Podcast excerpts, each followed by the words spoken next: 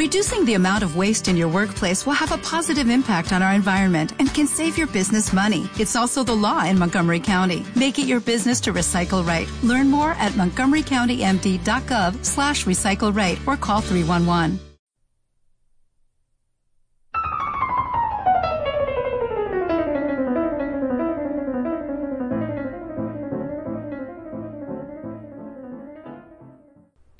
El Picotazo, presentado por María Jesús Pascual Villalobos. Episodio 10. Otoño multicolor. Hola, buenos días. Hoy vamos a grabar el episodio número 10 de la serie El Picotazo. Estamos eh, muy contentos de poder celebrar este aniversario y hoy vamos a hablar del agua, vamos a hablar de la fisiología de las plantas, lo importante que es ser eficiente en el uso del agua y eh, del otoño eh, multicolor. Inma nos va a presentar la importancia de estos colores en la estación del año en que nos encontramos. Los colores de la naturaleza. El pintor Paul Gauguin decía que el color es el lenguaje de los sueños. Pues vamos a hacerle caso y vamos a soñar cómo sería dar un paseo por la naturaleza, a ver qué colores nos lleva. Si comenzamos este recorrido mirando al suelo, nos encontramos con el marrón de la tierra. Los marrones ocres fueron los primeros pigmentos que utilizó el hombre. Era, lógicamente, el tono más habitual de la época prehistórica. Las cuevas están llenas de dibujos realizados con materiales terrosos y pétreos. Dibujaban en ellas líneas y trazos de este color marrón. Son muchos los que dicen que no le damos la importancia que tiene esta tonalidad que está tan vinculada a la tierra, a nuestras raíces. Pero ¿y el tiempo? ¿Influye también en los colores?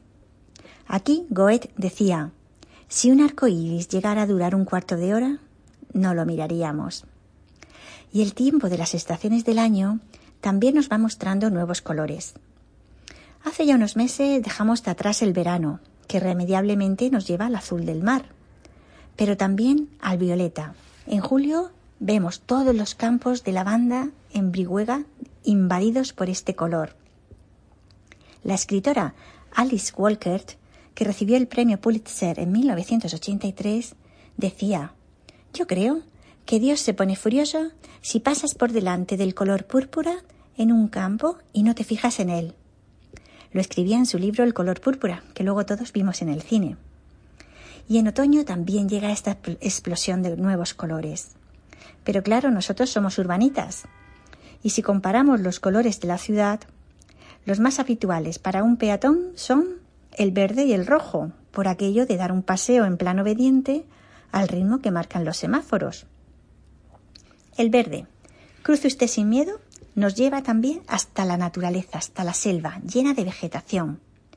Dicen que el ojo humano puede ver más tonalidades de verde que ningún otro color. Pero si somos obedientes y nos toca pararnos con el semáforo en rojo, con este color llegamos hasta China. Allí es señal de buena suerte. Invade las fiestas, los negocios, hasta la bandera casi al completo. Y si estamos en este juego de semáforos, hay uno entre el verde y el rojo. Sí, sí, el ámbar.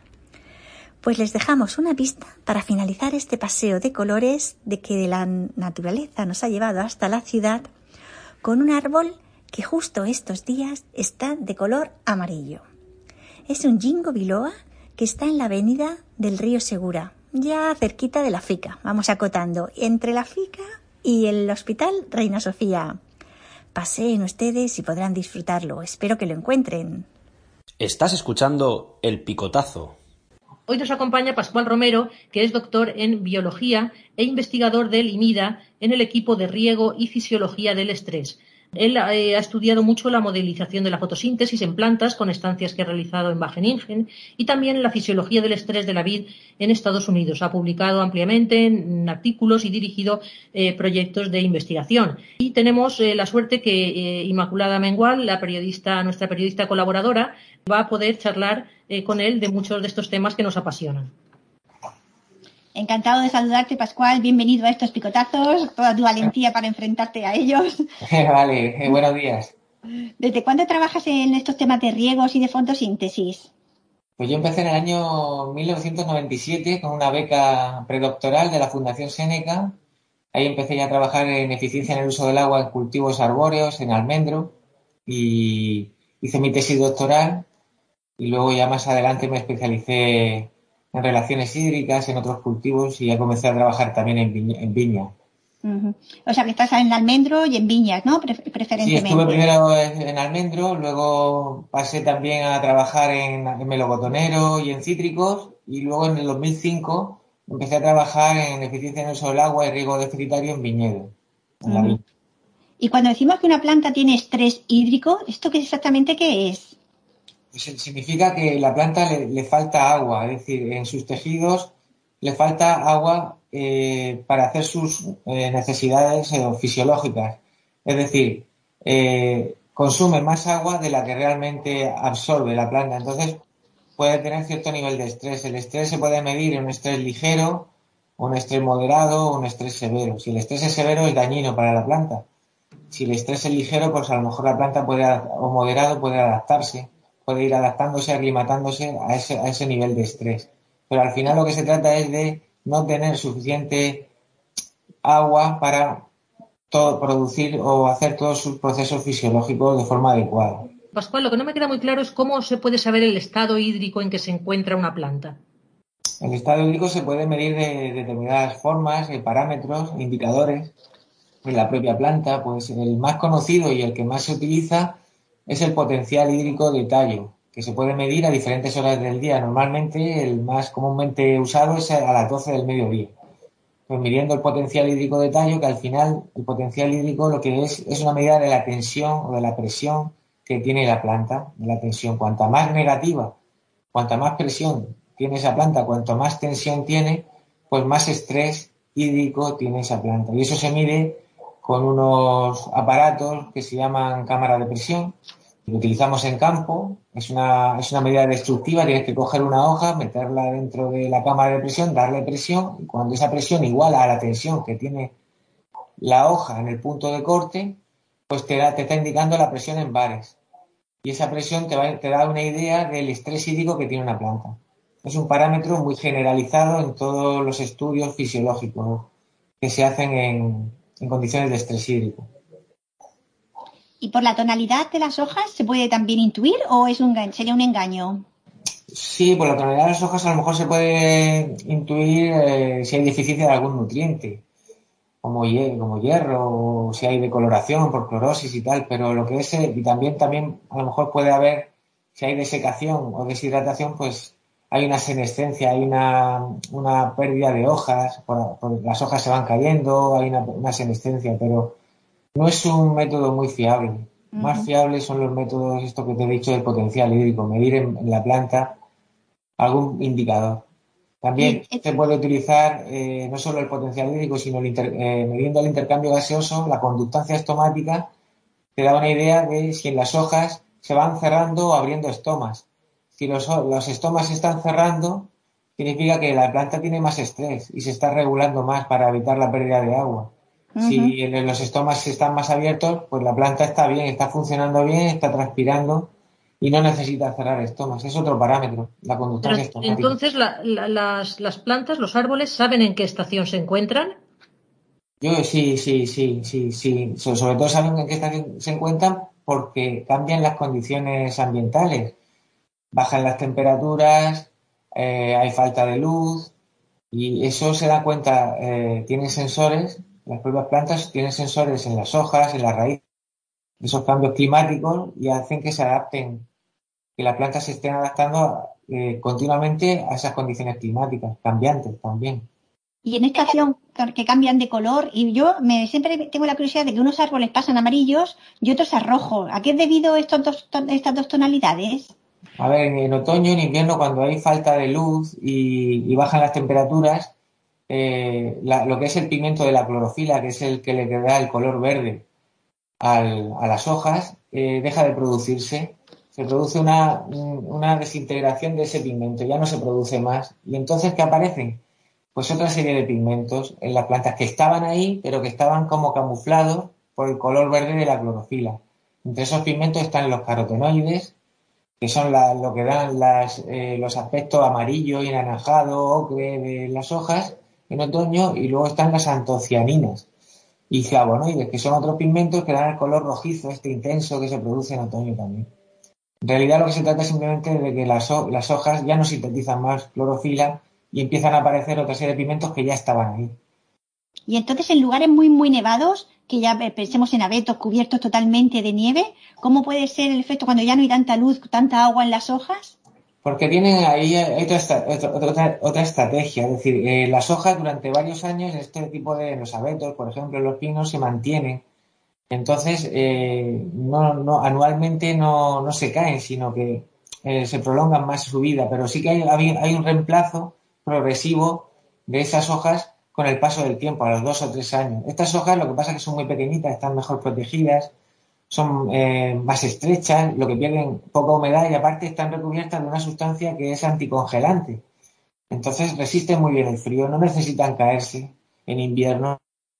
Estás escuchando El Picotazo Qué curioso. ¿eh? El fenómeno tan bonito este de la cencellada que está totalmente cubierta en las hojas con, por bolitas, bolitas de hielo. Yo pensaba, ahí pueden realizar la fotosíntesis también. Yo, creo que en ese, eh, cuando se produce eso, que es cuando hay niebla, condiciones de niebla en invierno y con bajas temperaturas y en zonas de mucha humedad, la fotosíntesis yo creo que se paraliza o se baja mucho porque se depositan cristales de hielo en las hojas y eso tiene que obstruir mucho el intercambio gaseoso de las plantas.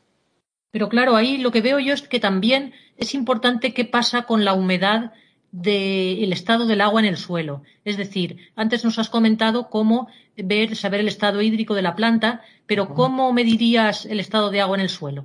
Bueno, para medir el estado de agua en el suelo existen sensores de humedad que miden en continuo, pueden medir en condiciones eh, eh, en continuo y también en medidas discretas son, eh, bueno, hay muchos tipos de sensores de humedad del suelo. Los que más se utilizan, los que más se conocen, son sensores de capacitancia que miden los iones de hidrógeno que hay en el suelo. Y eso mediante una serie de sensores dispuestos, primero se dispone un tubo perpendicular al suelo hasta una determinada profundidad y luego se meten unas sondas y esas sondas te van midiendo a cada profundidad qué cantidad de iones hidrógeno hay. Y en función de la cantidad de iones hidrógeno, pues te indica un poco, al final te una, una serie de ecuaciones de calibración te calcula el contenido volumétrico de agua en el suelo que hay en diferentes profundidades. Hay, hay muchos tipos, mucha metodología para medir humedad del suelo, pero esa es la más común y sencilla de utilizar nos vamos al cielo, en ciudades tan contaminadas como en el Cairo, que el cielo siempre está gris y no se ve el azul, toda esta situación de falta de luz o presencia contaminante en la atmósfera puede afectar también a la fotosíntesis. Sí puede afectar porque he leído algunos estudios que indican que la contaminación atmosférica puede incrementar en un 25% la fotosíntesis de las plantas. Es decir, la polución dispersa los rayos que impactan en una superficie mayor de las hojas, por tanto, mayor crecimiento. Pero hay otros estudios, sin embargo, que indican que esas hojas expuestas a, polución o a contaminantes, que cuando se depositan esos contaminantes sobre la superficie de las hojas, pues dañan los cloroplastos, eh, obstruyen los, los poros, los estomas. Entonces, bueno, la verdad es que es muy interesante porque con todo lo que estamos viendo del cambio climático, la contaminación, en fin, vemos que repercute en la producción agrícola con todo, a mí lo que más me preocupa o lo que más creo que hay que tener en cuenta es ser eficiente y ahorrar agua. En todos tus estudios y tus investigaciones, ¿cómo, ¿qué nos puedes apuntar? ¿Qué, novedades, qué cosas nos puedes apuntar eh, de cara al futuro mm, que, nos puedan ayudar en este objetivo? Bueno, nosotros en viñedo ya hemos hecho bastantes progresos, pero también en otros cultivos que con técnicas de riego deficitario controlado, utilizando material vegetal más tolerante a la falta de agua, y manejando mejor el suelo de una forma más sostenible, utilizando, por ejemplo, cubiertas vegetales o mulching o acolchados o compost, o sea, haciendo una agricultura más limpia y más mm, sostenible, pues podemos ser más eficientes en el uso del agua y podemos adaptarnos mejor al cambio climático. Estamos haciendo varios proyectos de investigación en ese ámbito de cómo adaptar el viñedo al cambio climático utilizando este tipo de técnicas, combinando riego deficitario, controlado con volúmenes bajos de agua, eh, tolerancia a la sequía, es decir, utilizando material vegetal más adaptado, mejor adaptado a estas condiciones. Por suerte tenemos una variedad que es la variedad monastrell de viña, que está muy adaptada a estas condiciones climáticas y también manejando mejor el suelo. Con esos tres pilares podemos ahorrar agua y ser más eficientes y más resilientes al cambio climático. Qué interesante. ¿Y todo esto también mejorará la calidad de los vinos? Sí, claro, estas, técnicas que estamos utilizando, estas estrategias de riego deficitario que, aplican un estrés moderado en la planta en determinados periodos, pues incrementan la calidad de la uva, porque eh, lo que hace la planta es eh, defenderse de este estrés eh, acumulando compuestos fenólicos y otra serie de compuestos antocianos, taninos en las bayas, que luego todo eso, esos compuestos fenólicos, al traspasarse al vino, pues le confiere una serie de características organolépticas muy buenas al vino. Por lo tanto, utilizando técnicas de riego, utilizando material vegetal también que sabemos que es tolerante a la falta de agua, que incrementa también la síntesis de compuestos fenólicos. Y con manejos de suelos sostenibles incrementamos la calidad del vino y además somos más eficientes en el uso del agua también. Bueno, pues la verdad es que ahora que estamos tan cerca de la Navidad, todos queremos brindar con una copa de ese buen vino que ha mejorado su calidad, eh, eh, digamos, aplicando esta tecnología. Eh, este, año vamos, este, año vamos, a hacer microvinificaciones, vamos a hacer vino, vamos a tener de diferentes clones de Monastrell, vamos a tener vino. Así que alguna a vosotras. Muy bien, brindaremos con él. Entonces, eh, ha sido una charla muy interesante. Eh, te agradezco mucho, Pascual Romero Azorín, que, hayas participado. Eh, también a Ima Mengual su colaboración. Y, bueno, en la foto en portada de, este episodio es de Pascual y podemos ver un viñedo en otoño.